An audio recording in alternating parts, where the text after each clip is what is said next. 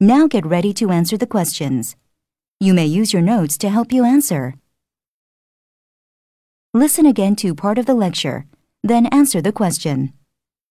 In a nutshell, nihilism is the belief that all values are unfounded and that nothing can be known or communicated because there is simply no truth.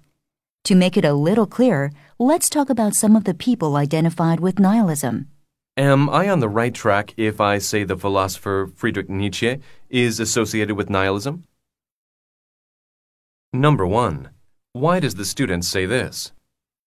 Am I on the right track if I say the philosopher Friedrich Nietzsche is associated with nihilism?